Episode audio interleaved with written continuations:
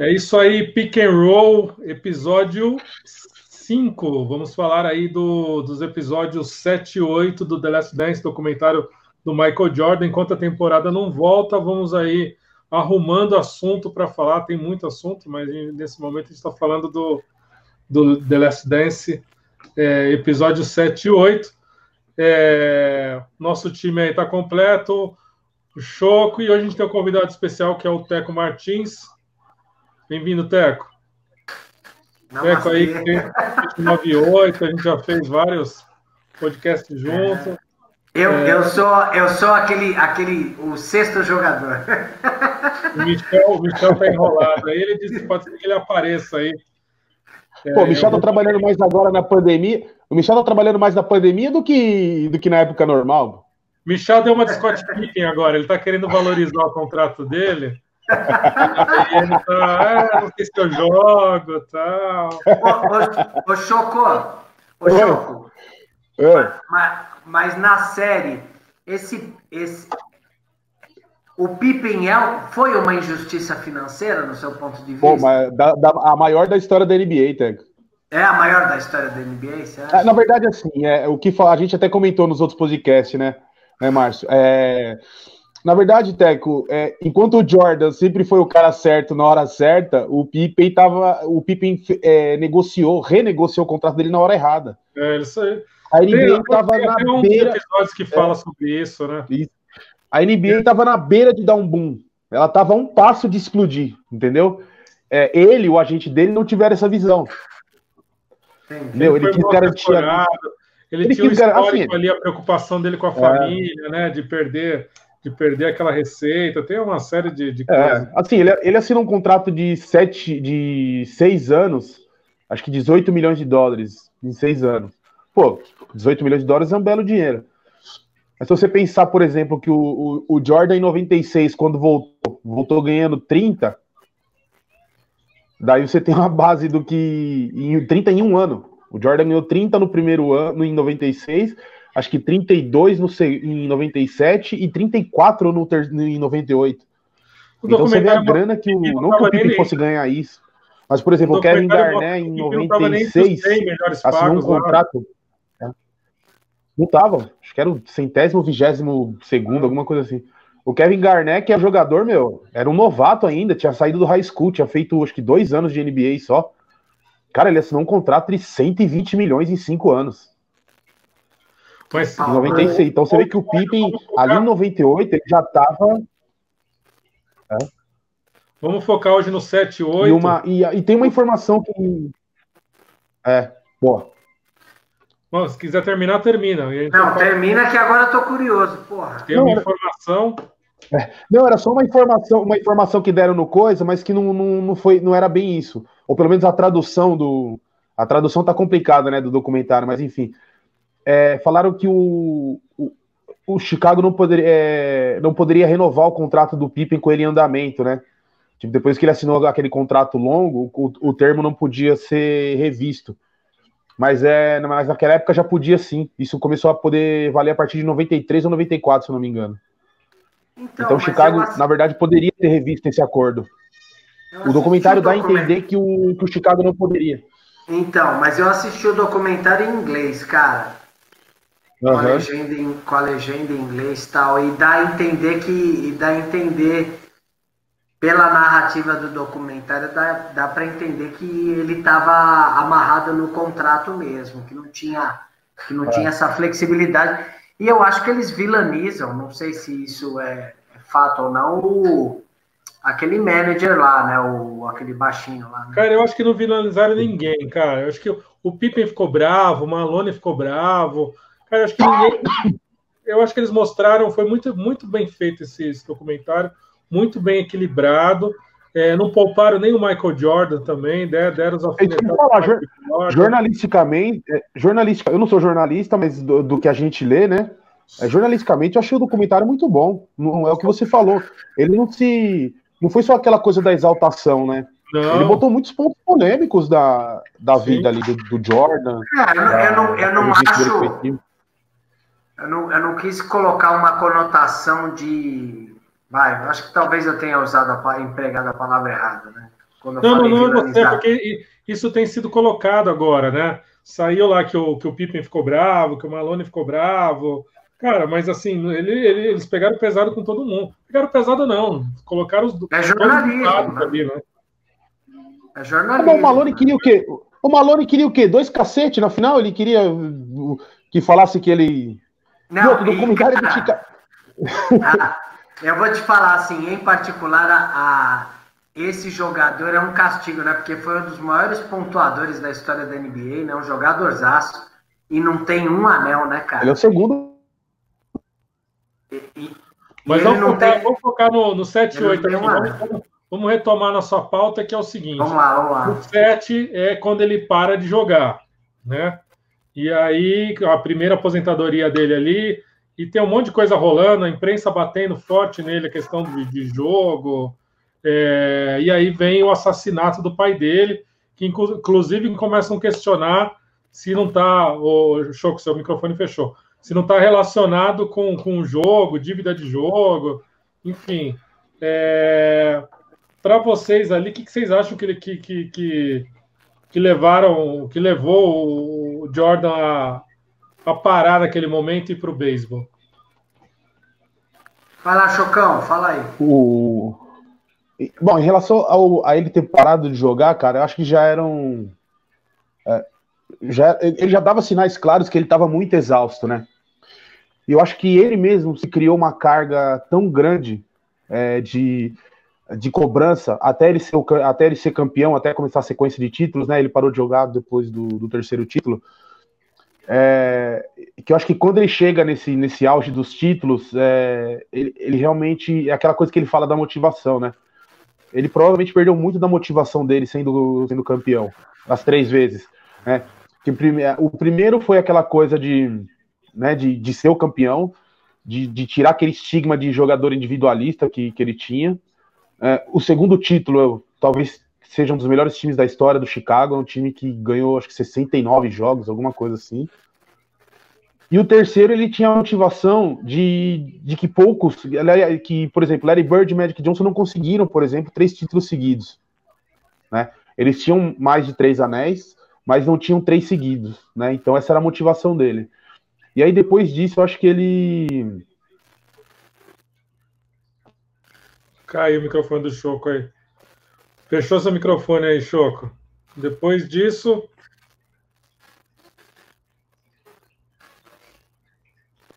Não, ainda não. Agora. Agora foi. Você falou foi? depois disso, faltou o finalzinho ali. Então, é, depois disso, acho que ele. Acho que a. Ele, ele se colocou muito. Ele se colocou num patamar tão alto que acho que ele perdeu um pouco da motivação, né? E aí juntou a morte do pai dele, que era um, um grande companheiro dele, estava sempre junto com ele, um motivador dele, né? Eu sou contra totalmente. Eu acho uma essa teoria de que é, é, essa aposentadoria dele foi uma punição que ele e o David Stern combinaram para cara pensa no a NBA, cara. Como é que o, o, o, Michael Jordan em 93, ele era o principal jogador da liga, ele era o jogador mais vendável da liga, ele era a cara da liga depois dos jogos de 92 em Barcelona. Se você pensava em NBA, você pensava em Michael Jordan. Como é que o David Stern ia tirar o principal produto dele do mercado? Não tem, essa teoria não tem cabimento, né? Não tem como. Eu tava vendo uns números de uns números de, de audiência Alguém, alguém mandou para mim hoje. É, o Chicago Bulls, a média de todos os anos nas finais, se eu não me engano, é de 27 milhões de, de espectadores, né? Isso para os números americanos, em média, de cada jogo das finais. É de 27 milhões de espectadores. Os anos que o Jordan não jogou, caiu para 15. Aí os caras me vêm com essa teoria de que seria uma punição que o David Stern teria feito. É. E outra, o, David Stern era totalmente focado na, na, expansão da liga, no crescimento da liga, em tornar a liga algo global. Ele ia tirar o principal produto dele de circulação para fazer isso? Não tem, não tem lógica, entendeu? E aí, Teco? É, eu, eu observando observando o documentário, eu, eu lembro exatamente essa época, né? Eu acompanhava quando ele aposentou. Foi um, um baita choque, né? A decisão dele de aposentar, quando a gente, quem acompanhava, olhou, mas olhando o documentário que trata muito os, os bastidores e, e, hoje um pouco mais velho, para mim foi estafa mesmo. Acho que o cara se esgota. É, se a gente considerar que o Jordan ele foi o primeiro jogador com essa com essa exposição midiática mesmo, né? Ele foi o primeiro jogador.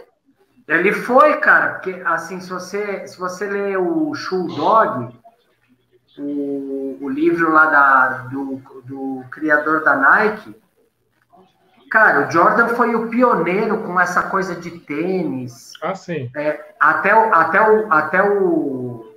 Eu acho até bacana que no documentário ele joga né, com um Air Jordan antigo e, e sai com o pé todo estourado, né? Mas. O Air Jordan. Ele, ou, até então os tênis eram todos Converse, o tênis era branco. Sim. Então, esse, esse cara realmente ele, ele, ele foi, acho que, o primeiro jogador de basquete com essa projeção monstruosa mundial e a gente ainda não tinha internet do jeito que é hoje. Mas naquela época era muito grande, né? Ele foi um dos atletas mais bem pagos do mundo durante várias vezes pela lista da, da Forbes e tal. Acho que tinha uma pressão muito grande, ele era muito vendável mesmo, né? Do jeito que o show. Eu acho que foram. Uma coisa que a gente também tem que considerar é o seguinte: foram três campanhas vitoriosas, mas eles tiveram dois, três anos antes de ser campeão muito intenso também, né? Que foram os anos que eles Sim. perderam, que eles perderam para o Detroit. Então, assim, não e é só os três. uma década ali já, né? Então, e não é só, não é só, não é só eu acho que não é só os três anos que ganhou, né? Ali tem um esgotamento, um afunilamento de, da construção daquele jogador até ele ser tricampeão, né? Até ele conseguir um marco, um marco histórico, né? De ganhar três, três competições consecutivas. Né? Cara, e é, é... é, é um esgotamento que você, você fica o tempo todo com gente no seu pé, né? Com com repórter, fazendo é, entrevista, fazendo publicidade. É, tanto é que mostra que o momento de privacidade dele é ele no quarto de hotel sozinho, né? Fumando charuto, puta que pariu, ele é demais. Ele não conseguia, cara, difícil, você fica o tempo todo, o assédio é muito grande, né? Isso tem um desgaste também, né? Que você não consegue desligar a cabeça, né? Tem aquele dia que você não tá legal, que você vai sair, você não quer falar com ninguém, quer dizer, ele não pode ter isso, né? Ele é o atleta quatro horas por dia ali. O que me chama a atenção também, acho que o documentário relata muito, é que o Jordan ele criou, ele, ele até para ele atingir esse, esse sucesso e essa, esse, esse status de jogador tão emblemático que ele foi, ele criou uma estratégia mental de se, de se colocar em desafio o tempo todo, né? Então, ele, ele, ele direcionava a energia dele para um técnico, um jogador. É, esse tipo de, esse tipo de, de estratégia de, de, comportamento mental também é muito desgastante, cara. Você imagina o tempo todo. Ah, eu vou jogar um jogo contra o Choco. O Choco é o melhor defensor da liga. Eu falar, ah, eu vou tentar fazer 60 pontos em cima dele. É um tipo de, de estratégia que fez ele, ele, ele que criou essa aura em volta dele, mas é um negócio que dá uma demanda emocional violenta também, né? Então eu acho que, no meu ponto de vista, a aposentadoria e, e aí vem a questão da morte do pai e toda a exposição de mídia que ele tinha, né? Porque para se vender notícia falaram uns absurdos, né? Que ele que a morte do pai estava ligada com dívida. Um cara que ganha a grana que ele tava, que ele ganhava, ia ter problema com dívida. É um absurdo. Né? E eu acho aí, que teve esse diga. sufoco, né? Eu acho que ele precisava de oxigênio. Assim, a sensação que eu tenho é essa. E aí ele larga tudo e vai jogar beisebol numa liga ali é, não, não, era nem a principal, né? Uma língua, uma liga de desenvolvimento aí. E aí, o que, que, vocês acham que passou na cabeça dele desse, nesse momento? Que foi um jogador ali, né? Quando ele parou, um jogador regular, estava evoluindo ainda, né? Não tinha. Não, não teve tem... grandes destaques assim. Tem, é, tem um documentário da, da ESPN, da série 30 for 30, o Jordan Rides the Bus que conta esse período dele como, como jogador de beisebol. Cara, esse, esse documentário é sensacional. Ele comprou. E aquela um coisa, né? O, ele comprou. Na verdade, assim, ele estruturou o time inteiro, né, meu? Porque a hora que ele subiu no ônibus para fazer a primeira viagem, ele falou: não, não, não, não vamos viajar nisso aqui. Aí ele foi, aí, deu uma semana, chegou um puta ônibus novo pro time, comprou equipamento para a equipe toda, mandou reformar o vestiário. Então, eles, é, na verdade, assim, era um time. Nos Estados Unidos, a, os grandes times mantêm. É, e, é, assim, a estrutura do beisebol é um pouco diferente dos outros esportes. Né? Os outros esportes, geralmente, o garoto faz universitário, e geralmente esse cara que se destaca no universitário é draftado para ser quase que uma âncora do, do time que ele for draftado, principalmente as escolhas mais altas, né?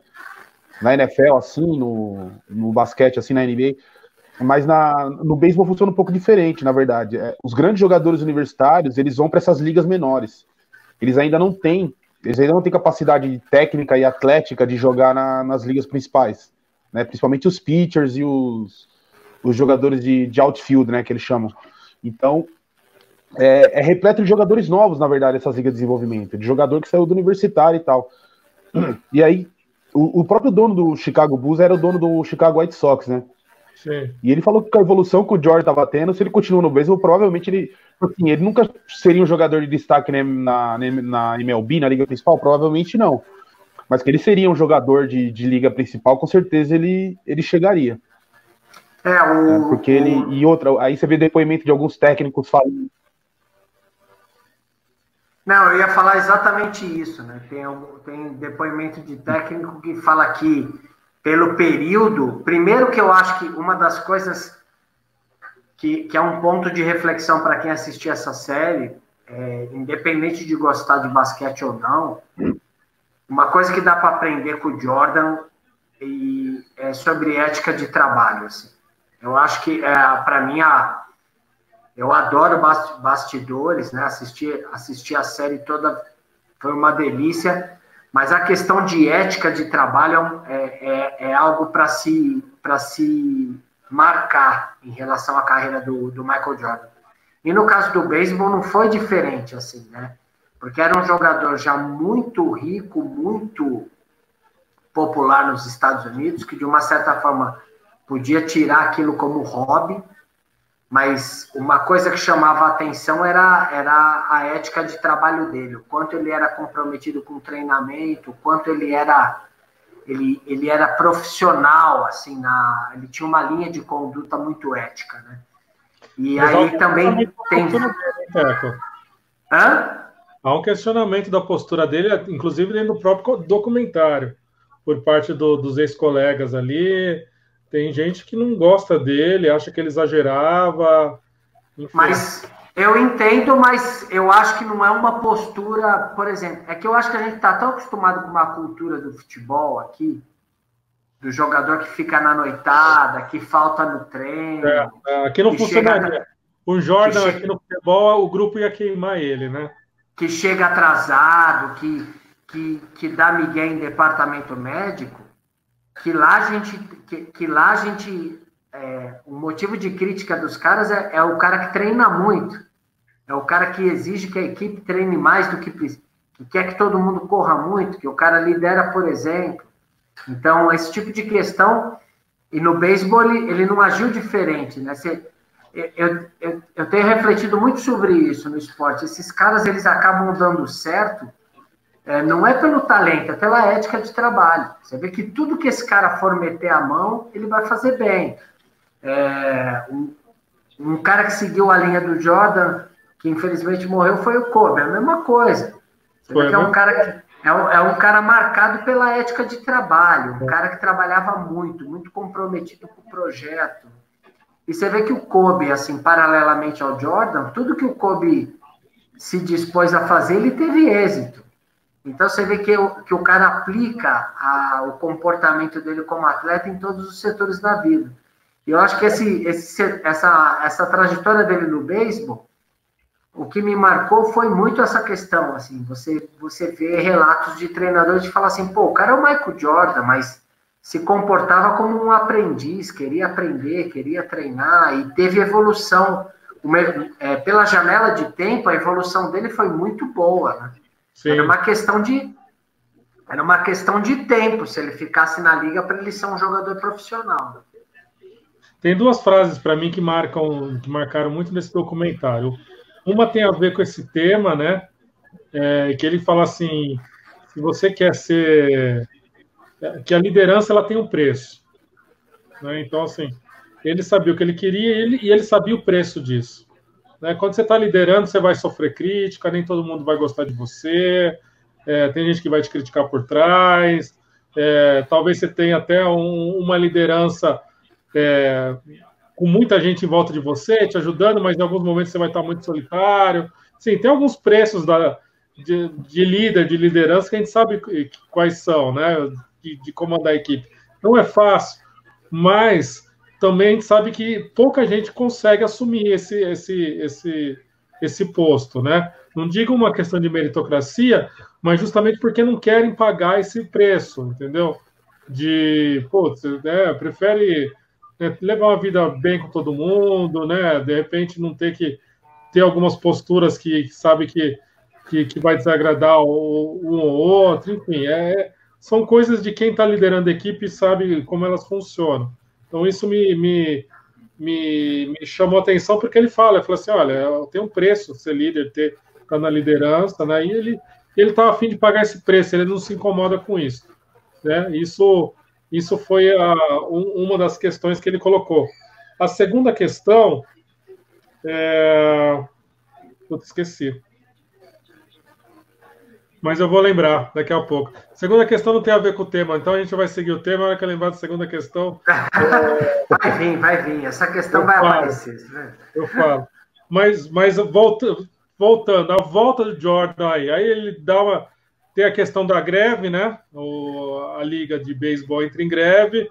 Eles vão colocar o pessoal lá da Liga de Desenvolvimento para jogar. E ele, para não furar a greve, volta para o basquete. Na verdade, ali acho que foi mais um gatilho do que ele já estava definindo, estava pensando, né? E aí surgiu esse momento falou: quer saber? vou voltar para o basquete. É, o Bulls estava ali no, no na pós-temporada, né? É, ele volta na pós-temporada. E, e, aí minha pergunta para vocês é: voltou para quê? Ele volta, ele volta na temporada, ele volta na, na temporada, ele pega uma parte da temporada ainda, né? Ele volta ele em março, se eu não me engano. Aí. Mas no finalzinho já, né? Ele pega, acho que. É, ele pega acho que ali uns 10, 12 jogos da temporada. Mas minha pergunta para vocês é a seguinte: por que, que ele voltou? Eu, eu, a sensação, eu até pegando assim, eu acho que são uma combinação de fatores, né? Eu acho que, acho que por mais que, que exista o desejo dele voltar, eu acho que a questão da greve também foi um time. Né? Foi um fator que teve relevância. Né? É, teve a greve dos jogadores, ele não quis ele não quis furar a greve. Eu acho que também vai até de encontro com o que eu falei. Eu acho que tem você vê que é, tem essa questão de postura ética, né? De do cara entender que que tinha uma classe de jogadores ali discutindo alguma coisa, o cara não quis furar. Acho que tem essas considerações. E eu acho que ele teve ele teve um pouco do oxigênio que ele precisava, né? Ele se, acho que ele, ele encontrou de novo meio que o eixo dele, o norte dele, e ele estava muito no auge, né? O cara tinha, o cara tem a sensação que ele tem lenha para queimar, né? Tanto que depois ele foi, ganhou mais três títulos, né? Eu acho que tem um pouco disso, assim, acho que o, o eu não, eu não sei qual que seria a tradução mais apropriada em português para isso, mas o Michael Jordan era um cara muito driven, né?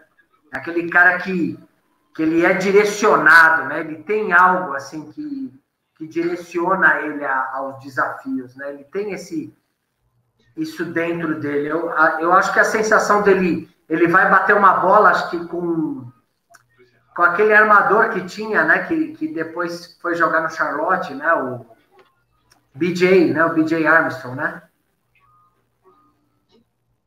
Acho que, acho que era o BJ Armstrong. É, eu acho que ele vai bater uma bola com esse, com esse armador e eu acho que o cara dá aquela sensação de falar assim, cara, eu tô, eu tô no jogo, né?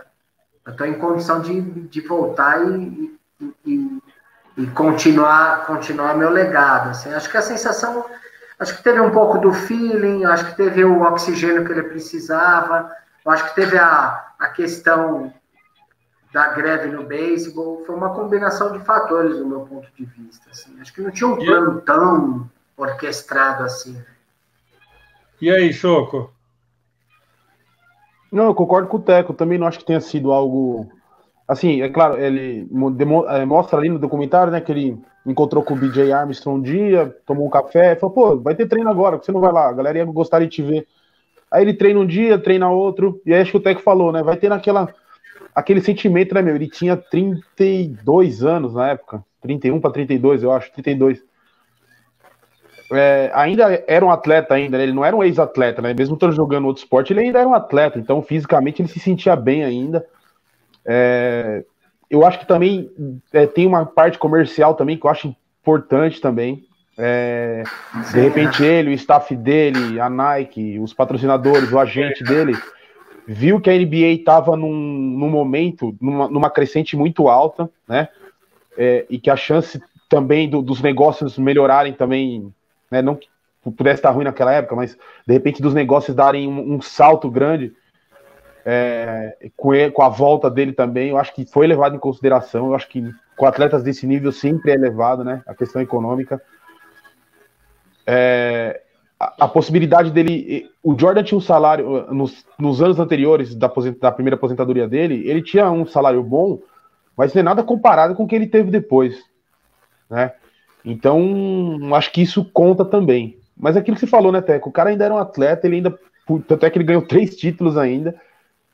E ele, cara, ainda tinha aquela coisa, falou, meu, ainda tenho coisa para fazer ainda. Né? Eu ainda posso jogar em alto nível ainda. E ele foi buscar, eu lembrei qual que era o segundo, segunda questão lá. Daqui a pouco eu falo, mas ele foi buscar ali, né, no, novas, novos desafios, né? Ele falou, pô, vou ganhar mais três títulos. É, ele foi buscar outras coisas. Eu acho que ele precisou também desse tempo. É lógico que o documentário não aborda, mas possivelmente, você está certo, questão financeira ali de patrocinador, né? É, acho que o tempo todo, por mais que, que não foi de uma vez a decisão, mas o tempo todo você encontra com o Jordan, fala, cara, vamos. O cara subiu o áudio para mim. Estão é, me ouvindo? Tá me ouvindo aí, Teco? Tô, cara. Cara, vamos voltar, é, a grana, né? Pô, você tá, você tá em forma ainda. É, enfim, tem uma série de, de possibilidades ali que que que foram surgindo ali no meio nesse meio tempo, né? Baixou um pouco a bola ali com a imprensa, baixou um pouco a raiva ali também do, da questão do, do da relação com a imprensa e foi sentindo a vontade de voltar a jogar, né? Possivelmente ele foi acompanhando o Bulls, né? E ele fala que acompanhava, né? Falou, porra, podia estar jogando, podia, né, voltar a fazer o que era antes e voltou, né? Acho que teve uma. Foi, foi um período ali, um, um período sabático para ele dar uma, uma, uma relaxada e repensar, né? Até depois de todo todo o pacote que veio, né? De, de, de, de questão de jogos, do, assassinato do pai, enfim. Né, até o fechamento de um ciclo com três, três campeonatos. Eu acho que quando você chega numa meta, você começa questionar algumas coisas, né? É muito natural na, na, nossa vida, é natural fechar um ciclo e você fala, pô, já fiz, cheguei aqui, legal, vou fazer o que agora, né? Já cheguei onde eu podia chegar, onde ninguém chegou, enfim. Acho que teve um, uma série de questionamentos. Antes, Teco, de passar a palavra para você, é, só para finalizar, a segunda coisa que eu tinha lembrado que me marcou foi a questão que ele fala de aproveitar o momento. Né? Que até falar, ah, não vou me preocupar com com, com arremesso que eu ainda não fiz. Eu vou me preocupar com agora, vou curtir agora, e depois né, a gente se preocupa. Que em momentos como esse de pandemia é, uma, é um exercício interessante, né? Sim, é. Tem que se é preocupar muito. com o momento agora, agora que a gente está gravando, né? Porque às vezes a gente está em casa, a gente está preocupado com, com coisas que a gente não tem controle nenhum, né? E, e, e é um exercício muito difícil, né? Você está aquele preocupado com agora, não está preocupado. E ajuda muito, não, como atleta, né? Manter um equilíbrio na hora do jogo, né? Você está você tá concentrado, enfim. Ele tinha essa, essa questão mental também muito forte dentro dele, que é a escola que o Kobe seguiu depois, né? Como a gente já falou aqui. Diga lá, Teco. Não, é, tem, tem alguma, algumas coisas assim que eu, que eu, que eu vi e estou conversando com vocês agora que, eu, que me vem na memória eu acho que seria bem interessante a gente bater um papo. Eu queria saber um pouco a opinião de vocês. Acho que até é, é, é evidente, né? E não teria como ser diferente. O, o documentário fica muito pautado em cima do Michael Jordan, lógico, não tem como, como ser diferente disso pela magnitude dele mas um cara que é, que é muito fora da curva é o Phil Jackson, né? Como técnico, né? Eu acho assim. Sim. Eu gosto muito do Phil Jackson e até você deu um exemplo do Jordan, do pensamento, da postura, até em termos de pandemia. O Phil Jackson ele é ele é um técnico que ele transcendeu o basquete. Né? Ele teve a cabeça dele foi para outro lugar e ele ele trouxe os jogadores a embarcar nessa viagem, essa, essa, essa, essa linha filosófica dele, a forma dele olhar tal. E eu acho que o Jordan, evidentemente, seria um jogador de basquete, mas a combinação do Jordan com o Phil Jackson também fez também do Bulls esse, esse timaço. Assim. Acho que o Jordan teve um teve o técnico que ele precisava ter para ser o que ele foi. O que me chama a atenção é que eu, de repente, a provocação que eu queria fazer para vocês, não no sentido de provocação, mas de reflexão, que é que, curiosamente, houveram três títulos, né? Uma pausa e mais três títulos. E aí, apesar de algumas estruturas serem muito iguais, né? Você tem o Pippen, você tem o próprio Phil Jackson, o, Michael Jordan, a gente teve algumas mudanças de, de peças e teve o próprio amadurecimento daquele, da, daquela, daquela, daquela, daquele grupo, né? Os caras foram criando coraça, né? E se a gente, se a gente criar esses dois momentos distintos, qual, qual equipe que vocês acham melhor? A do, dos primeiros três ou dos últimos três? Ah, eu fico com a dos, eu fico com a dos últimos três. Eu também. é, imaginei, eu também fico. Eu acho que, cara, o Dennis é. Ross.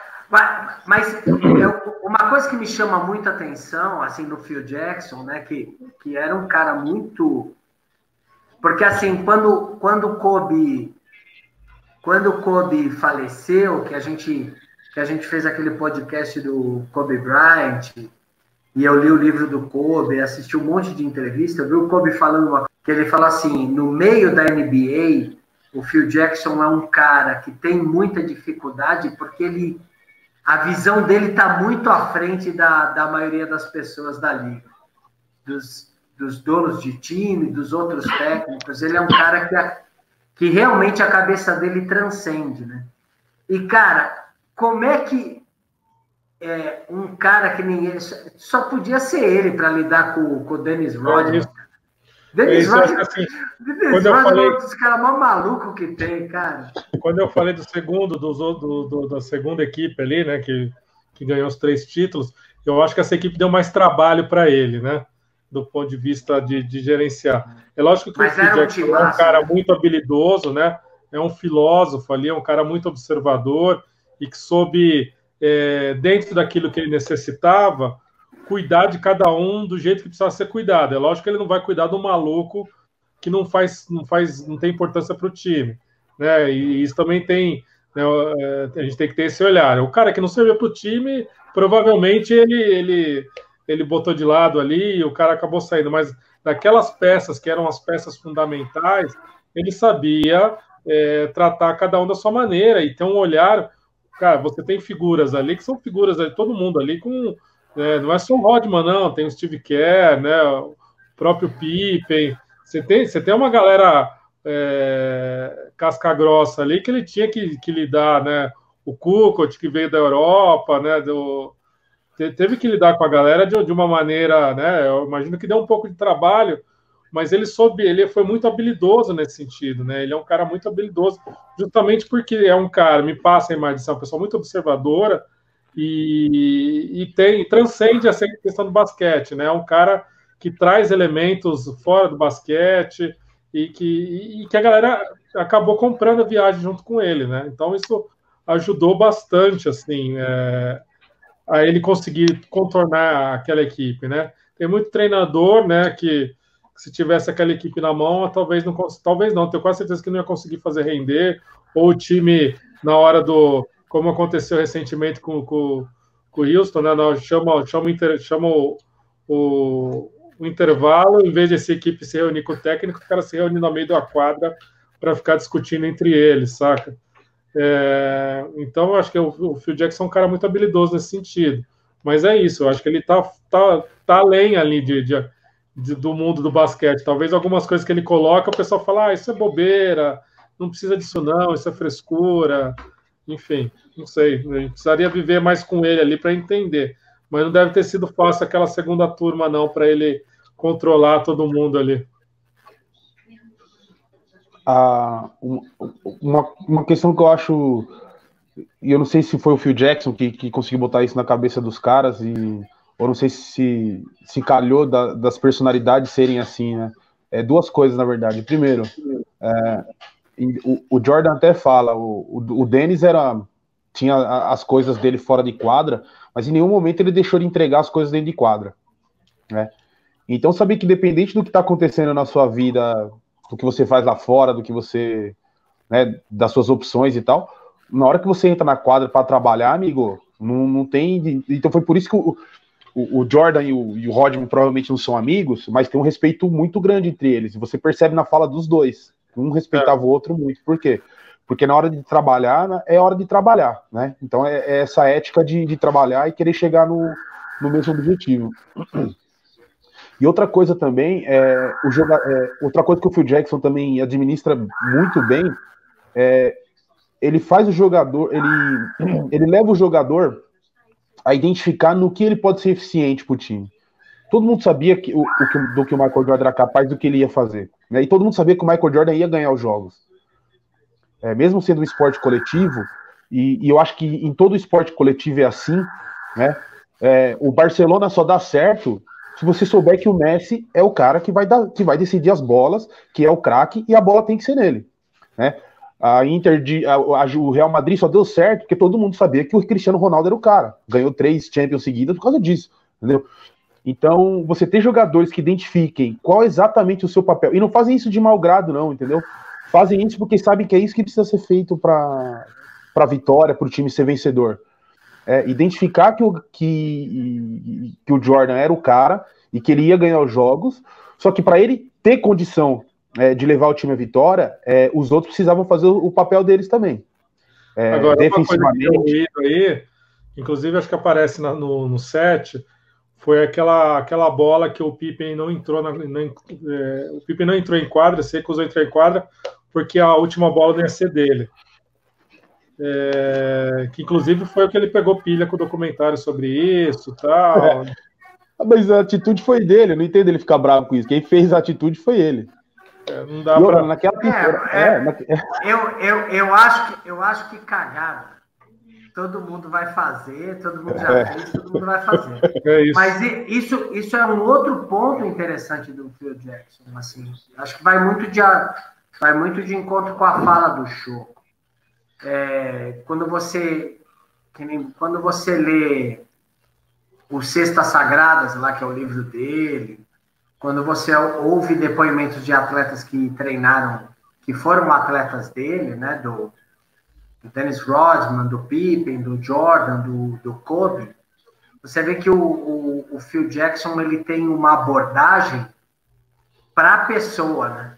A abordagem dele, ele, ele constrói a equipe fazendo um trabalho olhando individualmente para cada um. Ele, ele faz muito esse trabalho já há muitos anos atrás, que é um trabalho que hoje é muito em pauta esse trabalho do desenvolvimento pessoal de cada atleta, né?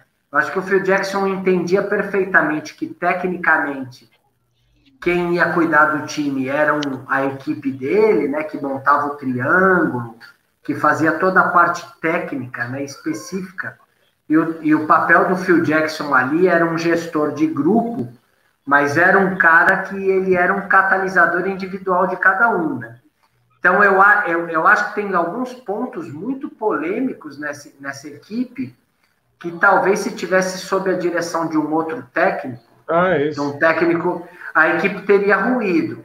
Que a, a, própria aposentadoria do Michael Jordan, se você olhar as falas do Phil Jackson, é aquela coisa, cara, o cara precisa descansar.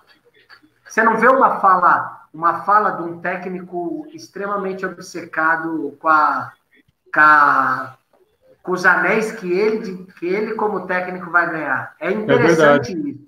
Se você Mas, olhar para pela fala dele, Teco, dá a entender porque eles foram conversar, tal. Assim, ele não entra em detalhes, né? O Phil Jackson não entra em detalhes e nem o Michael Jordan. Mas eu, pelo que eu vejo do Phil Jackson, acho que foi uma conversa muito assim. Cara, faz o que o teu coração tá mandando. Você acha que você tem que parar agora? Para.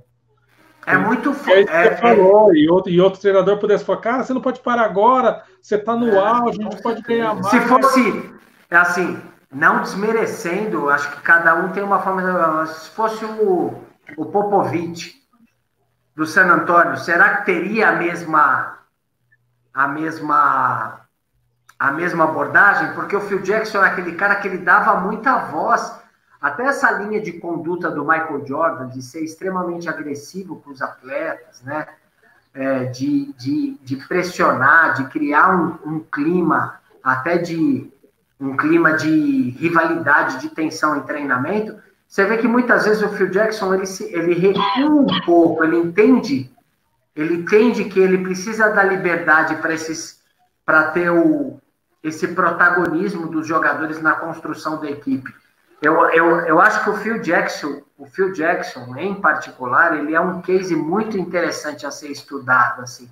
Ah, o, o episódio que, que você mencionou do Pippen, se você observar, é uma coisa que ele deixou o próprio Pippen consertar. Assim, né? Tipo, depois mostra o Pippen se reunindo com os caras e falando: Ô oh, meu, foi mal, aí deixa eu Aí a, a, própria equipe meio que resolveu aquele drama emocional que a equipe viveu. Né? A gente não teve um, um interlocutor único, assim, um cara que chegasse e falasse assim, porra, que, que porra é essa, Pippen? Tá maluco? Ó, vai ficar 10 jogos sem jogar. É, eu acho que o, Phil Jackson é de uma inteligência emocional admirável. Assim, né? Você vê que alguns episódios muito dramáticos do Chicago, e do Lakers mesmo, que ele foi técnico, que também eu acho que é uma equipe. É muito. São duas equipes que ele dirigiu, assim, foram equipes memoráveis, né? Você vê que alguns episódios muito duros, o Phil Jackson ele deu muita liberdade pro, para os personagens poderem ter autonomia para poder dar voz uma série de coisas. Ele é admirável. Assim, essa questão do Pippen mesmo é muito, muito marcante, porque depois o Pippen vai na direção do grupo e fala assim, cara, eu errei. E o grupo meio que evolui, cara. O Chicago tem uma, tem uma coisa interessante, que o Chicago foi vivendo alguns dramas ao longo dessa, desses seis títulos, e quando você a, a, analisa dinâmicas emocionais, você percebe que o Chicago ele amadureceu com esses dramas e muitas vezes equipe, banda de rock, empresa, os, alguns, alguns dramas, eles vão rachando esse grupo até ele decair. O Chicago foi justamente ao contrário. Os dramas, eles, eles foram criando uma coesão maior, né? Então, os lampejos de loucura do Dennis Rodman, o cara sumia, ia para Las Vegas, é, bebida, é, é, é, bagunça, noitada. O, parece que a equipe se fechava, o Jordan vinha, Phil Jackson não entrava em polêmica, bum, bum, bum, o time era campeão. A, a, a, as brigas contratuais do Pippen, os dramas do Jordan, né, uma série de coisas ao entorno da equipe fizeram da equipe a, fizeram a equipe ficar mais forte ainda, né? E eu acho que eu acho que não é por acaso isso. Eu acho que o Phil Jackson teve muito papel nesse, nesse sentido. Agora, agora para a gente finalizar essa conversa aqui rapidamente, vocês me respondam rapidamente um enigma. É, eu ferrei vocês, né? Não, eu sou um não. cara que estraga os podcasts. Eu, eu fico falando pra caramba. Imagina, Teco. O... Vamos, ter que invadir o 98 de novo. Nós vamos, nós vamos lá no, no, no dar o 98 depois, vai dar o troco. Não, mas não é isso não, para a gente não estender muito aqui, é, se, se o Bulls tivesse ganho aquele campeonato sem o Jordan, como é que seria a volta do Jordan? Porque de alguma maneira é, o fato de ele não sair, de ele sair e o Bulls não ganhar mais nenhum título, ou quer dizer, mais nenhum, nenhum um título, né? É, deu uma narrativa ali do tipo os caras precisam de mim. Né, que o time não mudou, basicamente. É, se o Bulls ganha aquele título no período que o, que o Jordan volta, vocês acham que o, o, essa área que tem em torno do Jordan ainda seria dessa maneira ou seria um pouco desconstruída ali? Fala aí, Chocão. Ah, meu, eu não... É, assim, engraçado que a resposta do time, é, a resposta imediata do time à aposentadoria dele foi, foi uma bela resposta, né? O time chega na, na, final de, na semifinal de conferência, perde no jogo, perde acho que no jogo 7, se eu não me engano, pro, pro New York Knicks. Então foi uma, foi uma boa campanha. O time respondeu bem é, coletivamente, né? Já o ano seguinte, que foi é, o ano que o Jordan voltou no final da temporada, o time já estava na draga, já, né? Já estava totalmente desfocado, totalmente é, é, assim, jogando mal, não conseguindo as vitórias tal. Caras, é, putz, eu, não, eu acho que até o Chicago não ganhar contribuiu para a volta dele, né? É, então, eu não, ainda não, nunca parei para pensar nessa situação de, de, de, se o Chicago ganhasse, qual seria. Pro lado dele, a narrativa é muito boa, né? É, então. Pro lado dele, a narrativa fica perfeita, né? É. Mas eu nunca parei para pensar se ele. E outra coisa também é. O, o engraçado também que o, o documentário também não fala. Cara, o Jordan, quando começou a, o burburinho que ele poderia voltar e tal, só que ele ainda não tinha fechado o contrato com o Chicago, cara, foi uma correria atrás do, do Jordan para conseguir trazer ele de volta. O Knicks mesmo foi um time que fez uma proposta, se não me engano, acho que de 25 ou 26 milhões de dólares para ter ele jogando um ano em Nova York. É, então não sei se de repente o Chicago ganha. Ele, é claro, ele gostava do Phil Jackson, sempre falou que só jogaria com o Phil Jackson e tal, mas existe, existe, poderia existir até a possibilidade dele, né, do, dele não voltar para Chicago, dele voltar para uma outra equipe, para um, um Knicks da vida, por exemplo que é um lugar que ele sempre falou que, que gostou de jogar, por exemplo, que é Nova York. Então, não sei qual seria a perspectiva se o, se o Bulls tivesse ganho, não. Mas acho que o tamanho dele não, não iria ser. Não iria, não iria diferenciar se o Chicago ganhasse sem ele, não. Diga aí, Teco. Eu acho que é uma análise difícil de fazer, assim, por alguns aspectos. Eu acho que o Jordan ele construiu uma estrutura psicológica muito forte em cima dele. Acho que isso é uma coisa para a gente se analisar. Ele criou um imaginário de atleta, essa coisa do, do, do, né, do, do, do atleta fora da curva, e ele fez valer esse imaginário.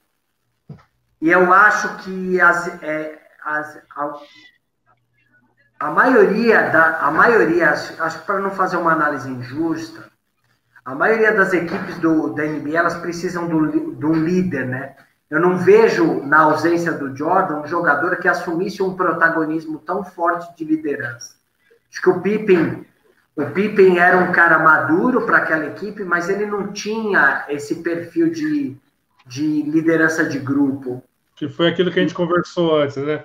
De assumir e, algumas broncas ali. E, e aí, quando você começa a analisar algumas equipes vencedoras da NBA, você começa a entender por que algumas equipes foram campeãs e por que outras, apesar de ser tão boas, não, não foram. Porque esse protagonismo de esse, esse líder, por exemplo, o próprio o próprio Kobe mesmo, né, que é um, que é um atleta que, é, que muita gente se refer, é, faz muito esse paralelo com o Jordan, ou a saída do, Sha, do, do Shaquille O'Neal do Lakers, o Kobe mesmo relata que ele teve um período que ele teve que ir amadurecendo a questão da liderança para poder ser campeão de novo. E aí você pega o próprio Knicks, que era um timaço, mas nunca foi campeão, apesar de, de, de ter o, o, Patrick Ewing, né, que era um jogadorzaço, ele não tinha esse papel de líder de grupo, né? Você vê que alguns, algumas equipes elas, não tinham essa liderança de quadra tão forte. Ao contrário, por exemplo, vai o Indiana Pacers com, com o Red Miller, é, já era um cara que assumia esse papel que o, até o Choco exemplificou no futebol do Messi, do, do Cristiano Ronaldo. Então, o que eu percebo no Chicago Bulls, que a saída do Jordan criou um buraco que ninguém teve envergadura para assumir. Né? Talvez, se tivesse um jogador ali, que eu não imagino quem, quem pudesse ser, para falar, não, peraí, eu, eu, vou, eu, vou, eu vou assumir essa liderança, talvez o time pudesse ter sido campeão ou até feito uma final de, de liga, né? mas é muito complicado, né? Porque ele, ele tinha muita presença, né? Muita presença e atitude. Né? Tec, no, show. No episódio. Vai lá. Não, só para fechar no episódio, o Tec falou da. Que, que, eu citei que o time foi bem logo depois da aposentadoria do Jordan. O, alguns jogadores citam até no documentário que nesse período aí, o Pippen exerceu uma liderança sobre eles, que era uma liderança mais tranquila né? Não era uma liderança com tanta cobrança, era mais aquela coisa do, pô, não, vamos, vai, você errou agora, vamos tentar de novo, tal, não sei o quê. É, já, quanto ao Jordan, era aquela cobrança de falou, meu, você não pode errar, bicho. você tem que estar preparado, você não pode errar, você tem que treinar.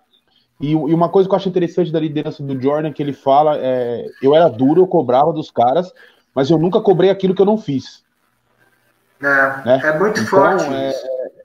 É, isso, entendeu? Então, e, assim, eu cobrava deles porque eu fazia. Ô, Choco, e tem um ponto que é interessante, porque assim, o, o, é, é nítido que o Pippen ressente a ausência do Jordan. O contrário não acontece. Apesar do, do, do Pippen ser um baita contraponto, é, se Sim. você pensar numa estrutura, você não vê em alguns pontos de fragilidade do, do Pippen o Jordan se abater né? Exato. É, é, eu não acho, por exemplo, é lógico, acho que, acho que foi a, a, a melhor dupla, uma das melhores duplas da NBA, indiscutivelmente.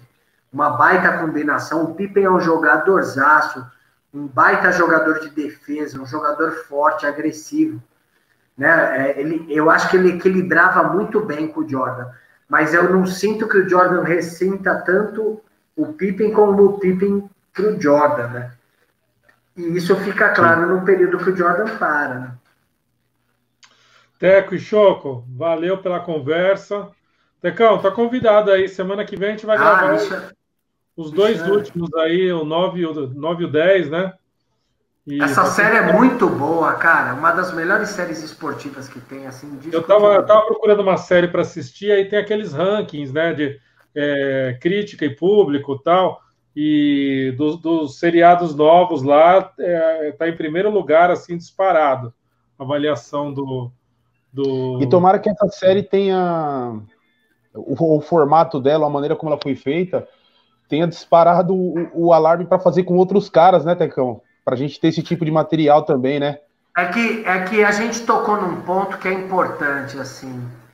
O, essa série ela tem um trabalho jornalístico mesmo, né? Quando a gente pensa em, em trabalho jornalístico, aí eu vou usar de repente o, a hashtag da, dessa, desse episódio, que é a, a da ética do trabalho. Você vê que o, o, o, jornalista ele tem que documentar, ele não tem que ter time, ele não tem que ter é, jogador preferido, assim. E a sensação que eu tenho que da, dos, dos das documentações do esporte é uma das que foi bem jornalística. É, a, a, Prime Video tem vários documentos esportivos que eles chamam de All or Nothing, tudo ou nada. Lá tem um até da seleção brasileira. Na Copa América, tem o do All Blacks, tem o do Manchester City. O do Manchester City é bem interessante. mas você não sente que é uma documentação jornalística. Você sente que é um pouco Sim. de. É, um, é uma documentação que, de uma certa forma, ela, ela vende o time, ela vende a franquia. As públicas. É, ela é um trabalho de venda da franquia, né? Esse Parece não. Esse... Parece que foi a TV Manchester que fez o, o negócio, né? É, é. Essa do, esse foi, realmente foi um trabalho da ESPN, né? É a vida. É, é, a verdade. Tanto que, cara, essa série exibida na Netflix está dando polêmica pra caramba, né? A Zaya Thomas saiu. A Zaya Thomas saiu para falar, o Jordan rebateu, o Pippen, o Pippen falou, né? Interessante, você ver que é realmente um, um ela tem um teor jornalístico sério. Galera, valeu. Um abraço. Valeu, Marcião. Valeu, Tecão. Tamo junto. Valeu, valeu. Muito bom.